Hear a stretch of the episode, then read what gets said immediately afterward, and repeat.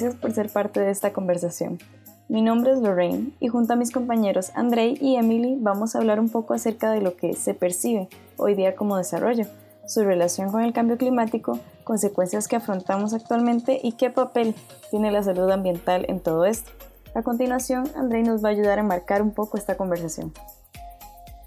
El cambio climático siempre ha sucedido en el planeta. Sin embargo, el concepto de cambio climático se ha vuelto crucial en el contexto de la crisis socioambiental que enfrenta la humanidad en las últimas décadas. Por eso surge un concepto más específico, cambio climático antropogénico, lo que da a entender que los cambios ambientales que se manifiestan en todas partes del mundo devienen de las actividades humanas. La crisis climática es un problema social, industrial y mayormente monetario. Los problemas y consecuencias que se evidencian en la actualidad y desde hace décadas han sido producidos por una sociedad que tiene el deseo impetuoso de industrializar y producir con el fin de generar más y más ganancias económicas. Es un problema social, industrial y monetario que afecta al ambiente. La idea común del desarrollo está relacionada con los modelos de producción de bienes y servicios, de construcción de edificaciones y de los asentamientos humanos, y por detrás de eso subyace un deseo de ganancias económicas a costa de desbancar ecosistemas enteros y de la destrucción que sea necesaria. La naturaleza ha pasado a ser un recurso aprovechable y pareciera, por la forma de su utilización, que es inagotable. El concepto que se ha inculcado de desarrollo es responsable de gran parte del cambio climático por la de incerta y la mala gestión de prioridades podría decirse que el único desarrollo que conocemos es el desarrollo monetario, una máscara de desarrollo social para obtener más apoyo. El cambio climático se puede comprender desde una perspectiva más amplia, tomando en cuenta el modelo de límites planetarios elaborado por el Centro de Resiliencia de Estocolmo. El concepto de límites planetarios presenta un conjunto de límites dentro de los cuales la humanidad puede continuar desarrollándose y prosperando para las generaciones venideras. Cruzar estos límites aumenta el riesgo de generar cambios ambientales abruptos e irreversibles a gran escala. Es interesante eso que, que está compartiendo Andrei y de hecho me llama mucho la atención esta parte del concepto de desarrollo centralizado únicamente a, lo monetario, porque si bien eh, se habla de desarrollo en, muchos discursos y, y, se habla siempre como que del bien social y todo,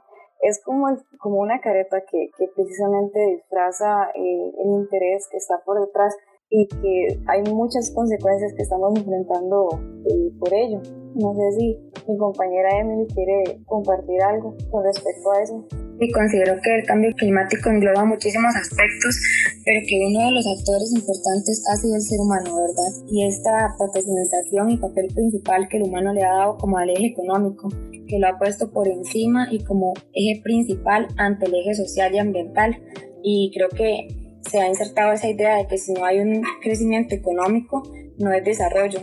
Y es por esto que considero que se ha explotado muchísimo, así como desacertadamente, las materias primas y es esto que conocemos que se gasta mucho más de lo que el planeta puede ir generando y nos ha dado un problema no solo ambiental, sino social que al final termina afectándonos a todos.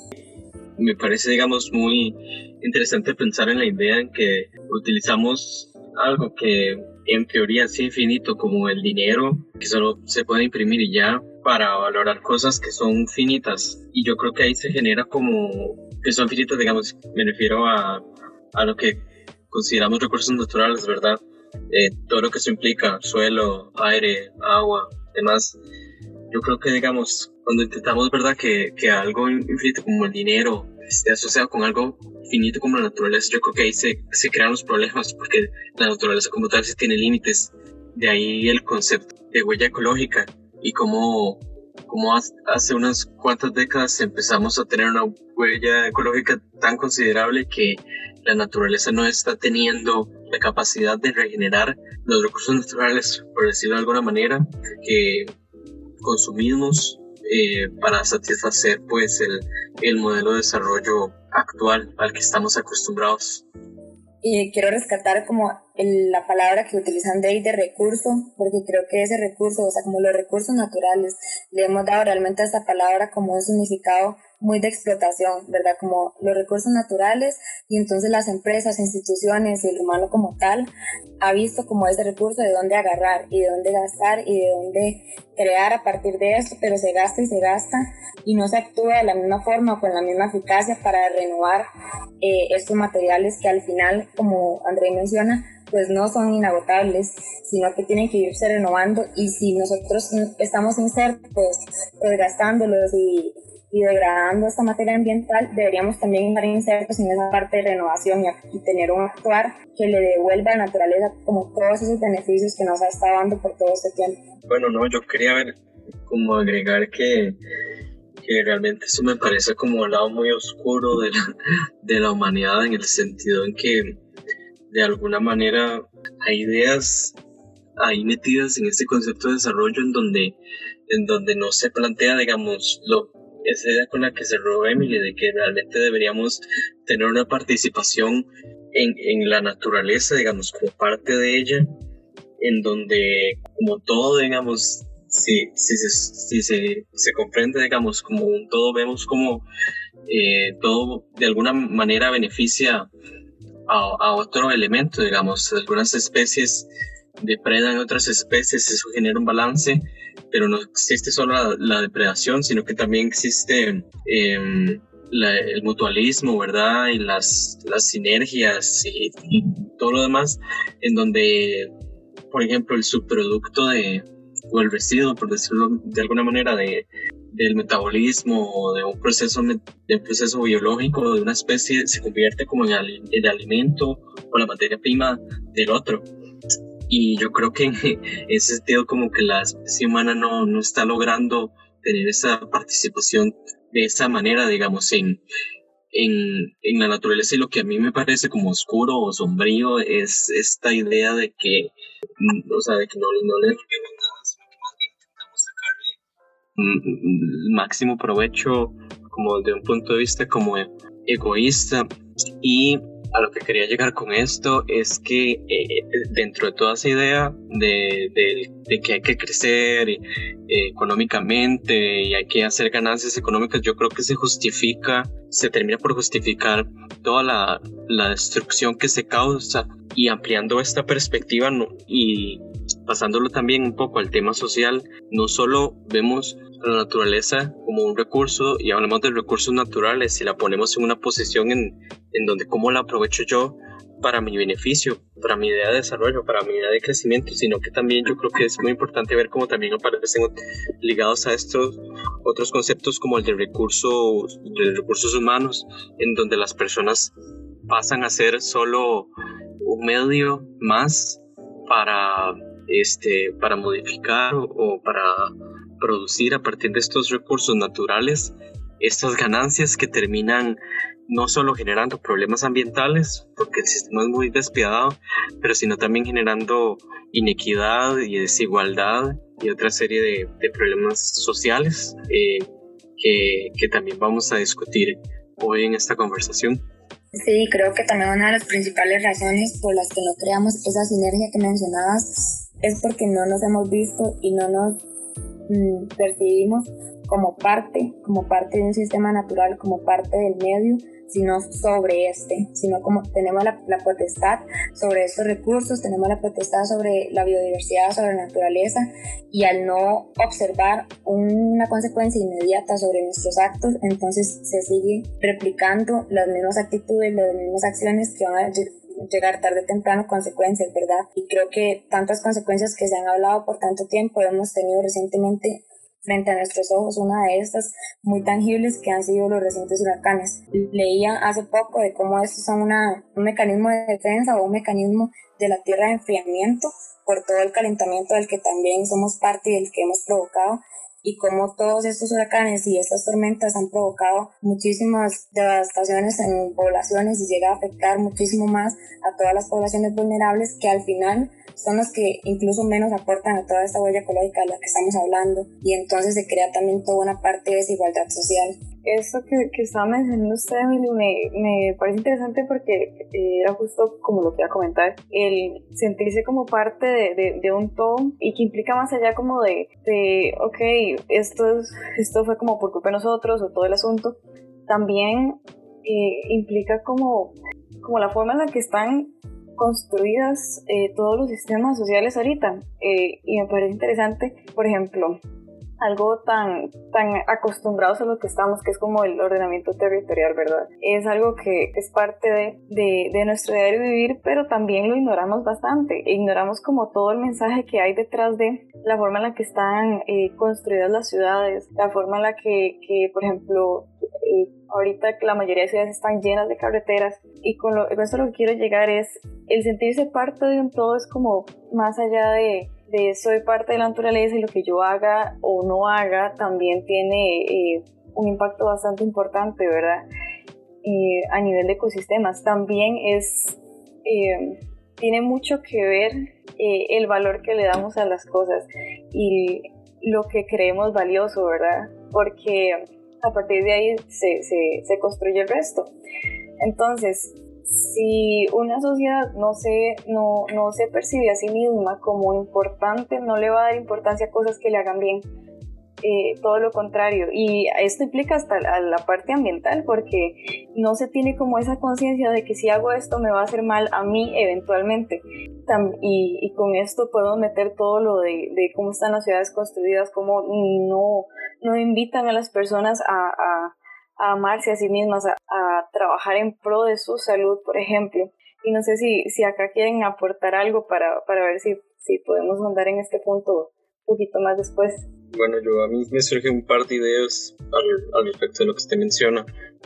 que creo que cuando usted menciona que, por un lado, digamos, damos por sentado la manera en que construimos nuestras ciudades, en las cuales nos organizamos en, en el territorio, y que por el otro lado también existe este elemento de desconexión em, con la naturaleza, con, como una incapacidad para, hacer esa relación tan básica, digamos, podríamos decir que es una relación tan básica. A mí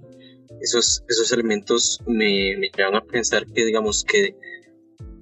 esta crisis, digamos, planetaria, esta crisis climática que estamos viviendo, tiene un origen o, podríamos, yo por lo menos yo podría plantear que parte de las causas subyacentes em, radican en, en, una crisis espiritual o, o, al menos psicológica, ¿verdad? Si no lo queremos ver desde un punto tan profundo como la espiritualidad, en el sentido en que creo que de, de alguna manera, digamos, parte de, de, de estos problemas a nivel psicológico a nivel de como espiritualidad, como de, la vivencia de una persona como tal, conexión con lo que le rodea, este, yo creo que tiene que ver con la visión de mundo, con los valores que se promueven y creo que en ese sentido el modelo de desarrollo actual tiene, digamos, eh, dentro de sus valores y de su visión de mundo los elementos eh, que propician, ¿verdad? Esta desconexión y este desinterés por por toda la destrucción, por todo el daño que causamos y se ve manifestado a nivel individual con las, con las decisiones que tomamos y ahí va creciendo ya en las escalas a nivel de grupos y cómo nos comportamos como grupos, si decidimos que tal vez, no sé, nuestros grupos sociales tal vez mm, tal vez ustedes y yo por ser estudiantes de salud ambiental no, pero puede ser, digamos, que estos valores y esta visión de mundo que promueve el modelo de desarrollo actual haga que, digamos, que a nivel individual yo sea muy consumista, que a nivel grupal, en vez de que mi grupo de amigos prefiere ir a la naturaleza, prefiere ir a meterse un mall y a nivel más macro como sociedad preferimos este, elegir figuras políticas o figuras de representación que nos prometen crecimiento económico en vez de desarrollo más integral, más justo y demás. Entonces creo que también, digamos, en ese sentido es importante fijarnos en esos elementos más culturales, este, más espirituales, más psicológicos, que, que también son parte, digamos, de toda esta, son como una parte más intangible de este modelo de desarrollo del que, del que estamos hablando y el cual estamos criticando. Con esto que, que mencionaba, y creo que es un comentario que sí, es como bastante profundo, pero desde mi punto de vista, todas estas problemáticas, toda esta bola de nieve, ¿verdad?, que se ha ido generando a través de los años es como que surge a partir de una desconexión entre nosotros mismos, digamos ya más a nivel individual, la parte física, emocional y espiritual. Y es, es, es, impresionante como eso simplemente eh, lo proyectamos en cada área de nuestra vida, ¿verdad? Y en, y en, todos los sistemas sociales se ve así, porque ahorita hablábamos de la parte económica, todo básicamente tiene un precio, todo eh, cuesta dinero, ¿verdad? Y es como que dejamos el valor real de las cosas, de las personas, de los momentos, de la salud, del crecimiento, del desarrollo personal, lo dejamos a un lado poniendo en un pedestal todo, todo lo que es la economía, básicamente porque es lo que inconscientemente tenemos asociado al desarrollo y no lo que verdaderamente nos hace bien, nos hace sentir plenos. Eso me, me, pareció bastante interesante. Justo pensaba acerca como de esta disyuntiva que mencionaba como antes también Lore sobre el valor que le damos a las cosas y que a partir de ahí es donde vamos a actuar. Si no vemos valor en algo, no nos inclinamos hacia ello. Y creo que ya está esta disyuntiva como del valor que queremos dar al ambiente solo económico y no como tal sino un valor económico de producir, de edificar, de destruir la naturaleza para luego construir algo que para la sociedad sea valioso y de donde se puedan sacar recursos económicos y no ese valor de vivir, de respirar, de todos los recursos que realmente esta nos brinda para poder literalmente vivir, convivir, ser y como mencionaba Lore también un desarrollo personal y uno verdaderamente social. Bueno, yo creo que digamos que todo esto a nivel personal, digamos, de igual manera es atribuible a, este, a, todo esto que está sucediendo en, gran escala, porque si nos ponen en una situación en donde yo tengo que trabajar en condiciones muy malas, por ejemplo, para conseguir unos cuantos billetes, por decirlo de alguna manera, eh, yo posiblemente, digamos, a nivel, a nivel personal, en, en mí, digamos, en mi mente no, no se me crucen, digamos, esta clase de cosas. Ah, es que yo, el trabajo que yo estoy haciendo está destruyendo el planeta. Yo creo que esa clase de ideas no, no pueden ocurrir en, en, las personas, digamos, siempre y cuando estas personas estén, tengan que velar, digamos, en primer lugar por sus necesidades más básicas. Y creo que eso es algo bastante, bastante... Eh, de, de, nuestro sistema, ¿verdad? Un sistema en donde las personas no, no, no se pueden preocupar por, por el medio ambiente, ¿verdad? Por, por la naturaleza como tal, no, no, pueden hacer esta clase de conexiones porque, porque el sistema no les da un respiro. Eh, constantemente les está drenando de su energía, les está sacando el máximo provecho, se está aprovechando de, de su fuerza, ¿verdad? Y les utiliza, ¿verdad? Para perpetuar este modelo que termina beneficiando solo unas cuantas personas. De hecho, eso que, que hablabas me parece interesante y acá, y si les parece, me gustaría como traer a colación la intervención que está supuesto tener la salud ambiental en una ciudad. Y porque precisamente estos, estos momentos tan humanos de los que hablaba André, en que una persona sinceramente va a estar más preocupada en algunos casos, ¿verdad? Por comer que por reciclar, digamos, que es una de las tantas temas que se promueven a nivel de carrera. Pero en una conversación de, hace unos días comentaba que, que estamos supuestos a hacer ayuda, a hacer una ayuda, un acompañamiento, sí, bien profesional, digamos, pero no necesariamente impositivo, ¿verdad? O, con ese afán de imponer a la sociedad, a la comunidad, sea cual sea, con los ingresos económicos que tenga, eh, una visión que tengamos por, como profesionales, porque creo que hay un punto en el que necesitamos como dar un paso atrás, en la medida de lo posible ponernos en los zapatos de la otra persona y tratar de pensar qué piensa esa persona, qué, qué siente eh, cómo, cómo, cómo se está sintiendo, cómo será que ve el mundo, ¿verdad? Y a partir de ahí poder ser como esa ayuda, ese hombro con hombro, ¿verdad? Y, y, no, no como llegar y, ok, tenés que hacer esto y esto y aquello para que vivas bien.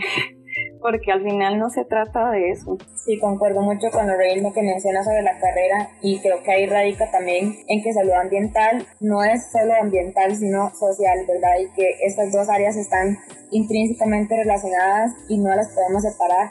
Y creo que también hay una fuerte pues cualidad, por, decir, por llamarlo de alguna forma, de adaptabilidad, donde debemos primero conocer la situación de las personas, de las poblaciones y demás, para poder dar una solución o un, un, campo de acción donde realmente sea valioso, útil y que se pueda realmente aplicar a la realidad de ellos y de ellas. Yo creo que en ese sentido es bueno, es importante como resaltar tal vez de alguna u otra manera la, la carrera y ya pues la vida misma nos, nos ayuda a desarrollar esa sensibilidad em, para poder conectarnos, digamos, bueno, ustedes y yo, y que buscamos conectarnos, ¿verdad? Con, con esa naturaleza para entenderla mejor, pero en este caso para conectarnos con las personas, digamos que en este caso eh, queremos, ¿verdad? Que también de alguna u otra manera se, se puedan involucrar en, en, las acciones que nos van a llevar a cambiar este modelo de desarrollo que, que nos tiene como nos tiene y que nos está dirigiendo hacia, nos, hacia donde nos está dirigiendo. Y yo creo que con esa empatía podemos también, y, y con el conocimiento y la preparación em, que, que, hemos recibido, podemos ir a llegar a otros espacios que son más estratégicos. Eh, hablo de los espacios institucionales en donde podemos trabajar con una mirada más integral también de las cosas, de no solo ver el problema ambiental como, como un problema ambiental, sino ver todo lo social que hay detrás de eso y, y hacer la lucha en los casos en donde hay una resistencia, ¿verdad? Y, e impulsar el cambio y motivar cuando exista esa, esa intención o esa motivación, pero no se tengan las, las herramientas o los conocimientos tan claros. Y una persona eh, profesional en salud ambiental que no solo conoce, digamos, las implicaciones ambientales, sino que conoce la realidad que están pasando las personas dentro de toda esa situación ambiental, puede llegar a aportar y puede venir a aclarar el camino a organizaciones em, para poder cambiar, para poder poner de su parte y transformar el desarrollo hacia un desarrollo más, más inclusivo, más integral, más armónico. Me gustaría relacionarlo con lo que hablábamos ahora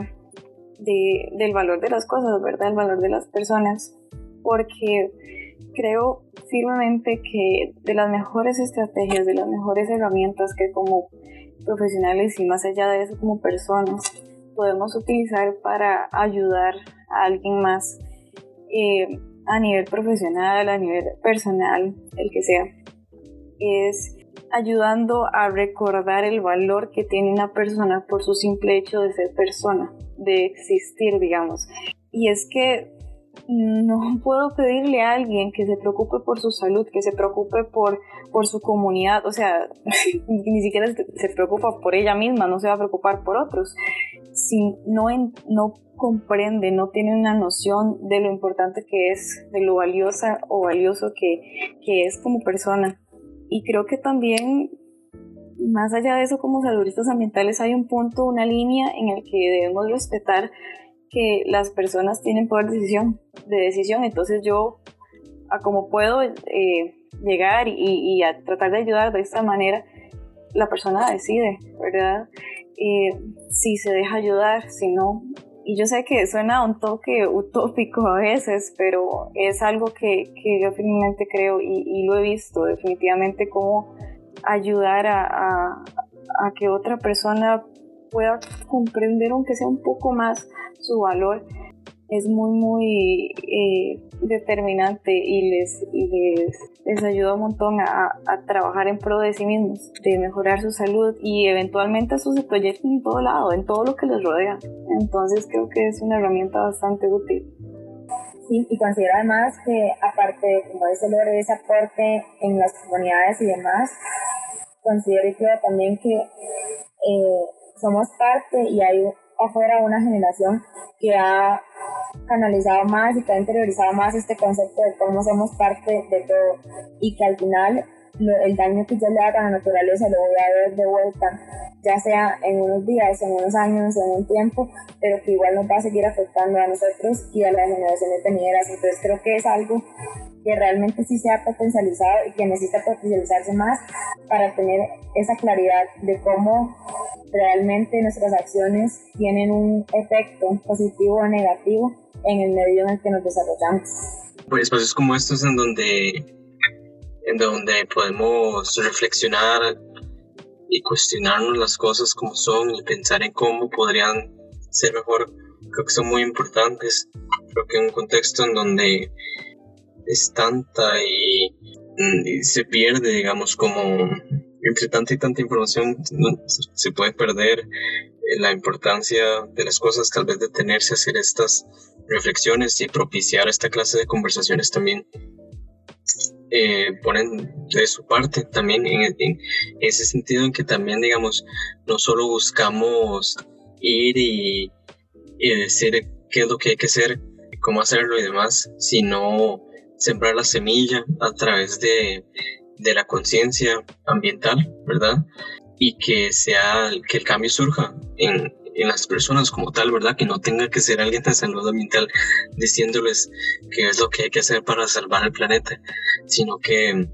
sino simplemente como sembrar una semilla y que florezca en, cada una de las personas que nos escuchen y que eso les ayude a ellas mismas a hacer ese cambio que es necesario que, que provenga de cada una de las personas.